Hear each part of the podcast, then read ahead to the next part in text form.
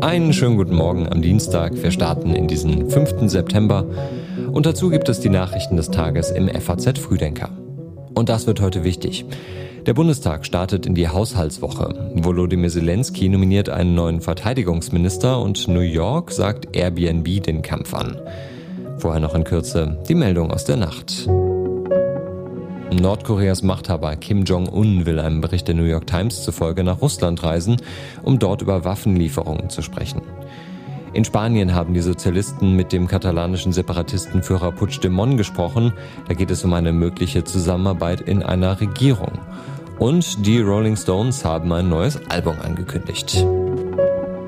Von Simon Hüsken gibt es die Nachrichten in Schriftform im FAZ Newsletter. Ich bin Tobi Alterhänger. Schön, dass Sie mit dabei sind. Heute startet der Bundestag in die Haushaltswoche und es gibt Streit. Allerdings nicht unbedingt wegen der Themen, die heute auf der Agenda stehen, sondern weil viele schon auf den Freitag schauen. Da soll nämlich das umstrittene Gebäudeenergiegesetz beschlossen werden. Eigentlich wollte die Ampel das Gesetz ja schon vor der Sommerpause beschließen, dann gab es aber eine erfolgreiche Klage vom CDU-Abgeordneten Thomas Heilmann. Dann eben diese Woche sagt man sich in der Ampel, aber die Unionsfraktion kritisiert, dass immer noch nicht genug Zeit gewesen sei, über dieses Gesetz zu beraten. Der parlamentarische Geschäftsführer Thorsten Frei sagt, eine Anfrage der Unionsfraktion sei nur unzureichend beantwortet worden und auch CDU-Chef Merz erklärt, eine Verabschiedung am Freitag verbiete sich.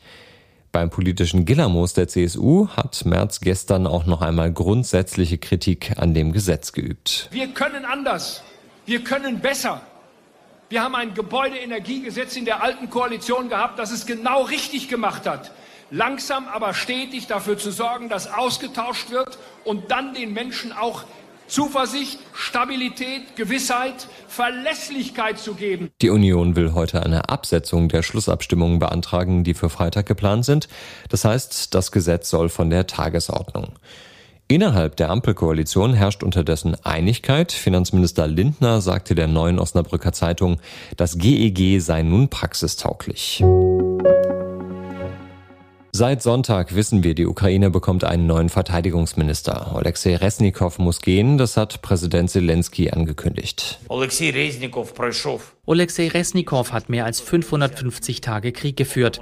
Ich glaube, dass das Verteidigungsministerium neue Herangehensweisen und neue Formate der Interaktion braucht, sowohl mit dem Militär als auch mit der Gesellschaft.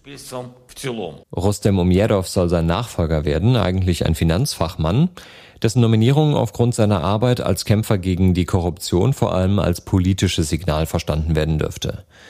Auch in Moskau dürfte die Nominierung mit Interesse registriert worden sein. Umjerov gilt als geschickter Unterhändler, der auch am Abschluss des Getreideabkommens beteiligt war.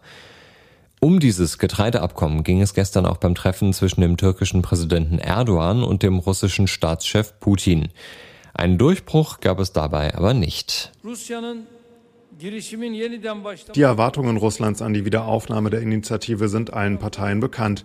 Wir haben die von unseren russischen Freunden bei verschiedenen Gelegenheiten angesprochenen Punkte zum Ausdruck gebracht und werden dies auch weiterhin tun. Wir sind der Meinung, dass die Initiative wieder aufgenommen werden sollte, nachdem ihre Mängel behoben worden sind. Das sagt der türkische Präsident Erdogan. Die Forderungen von Putin blieben unverändert. Er fordert vor allem Zugeständnisse aus dem Westen. Wir werden bereit sein, die Möglichkeit einer Wiederbelebung des Getreideabkommens zu prüfen. Und heute habe ich dem Präsidenten Erdogan noch einmal davon erzählt. Wir werden dies tun, sobald die Vereinbarungen über die Aufhebung der Beschränkungen für den Export russischer Agrarprodukte vollständig umgesetzt sind. Alisher Usmanov, das ist ein russisch-usbekischer Oligarch, der es im vergangenen Jahr mit den deutschen Behörden zu tun bekommen hat. Es gab Durchsuchungen in Immobilien, Liegenschaften und auf seiner Luxusjacht und nun zeigt sich die Vorwürfe gegen ihn.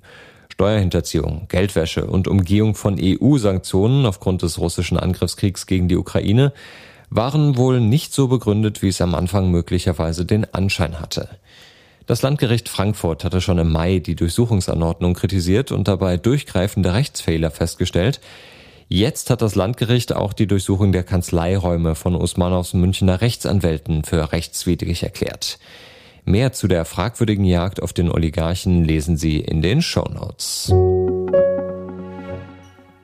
Messenger-Dienste wie WhatsApp, Telegram oder Signal nutzen ja wahrscheinlich die meisten von uns. Hier geht es jetzt aber um den Krypto-Messenger EncroChat. Das ist ein Netzwerk, das jahrelang ein wichtiges Instrument war für Verbrecher aus aller Welt.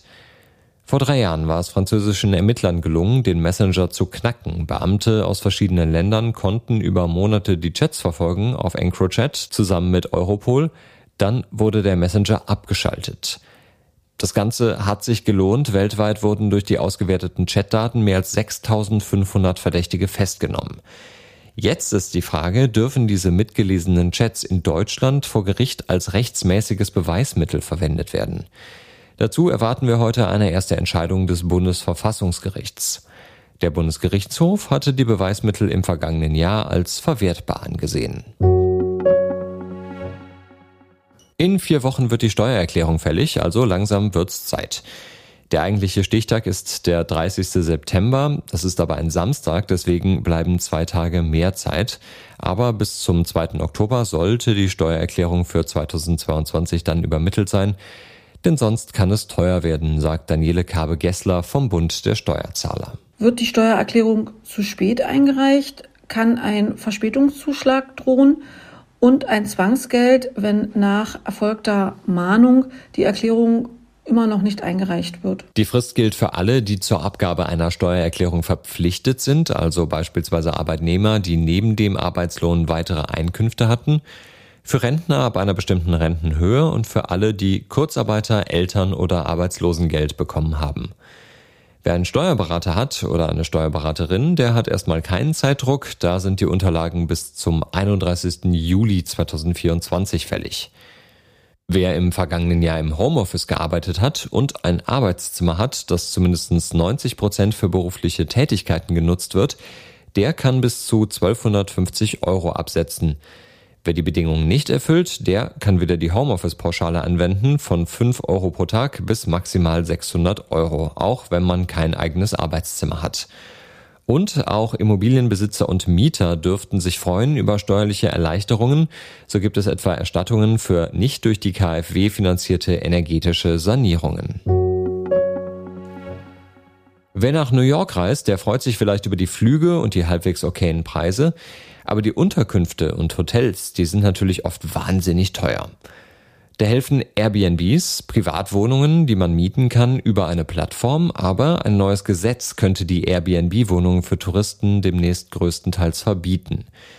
Vermieter von Privatwohnungen müssen sich in Zukunft nämlich bei einer städtischen Behörde registrieren. Sie dürfen nicht mehr ihre gesamte Wohnung anbieten und sie müssen während des Aufenthalts der Gäste auch selbst vor Ort sein. Wer nicht registriert ist und trotzdem vermietet, der zahlt bis zu 5000 Dollar Strafe. Airbnb kritisiert die Regulierung. Hintergrund dafür ist, dass die prekäre Situation auf dem New Yorker Mietmarkt sich entspannen soll. Und wir schauen noch nach Nevada. 70.000 Menschen stecken ja beim Burning Man Festival seit Tagen im Schlamm fest. Durch den Regen ist die Wüste zu einer Schlammlandschaft geworden, aber heute soll eine Abreise wieder möglich sein.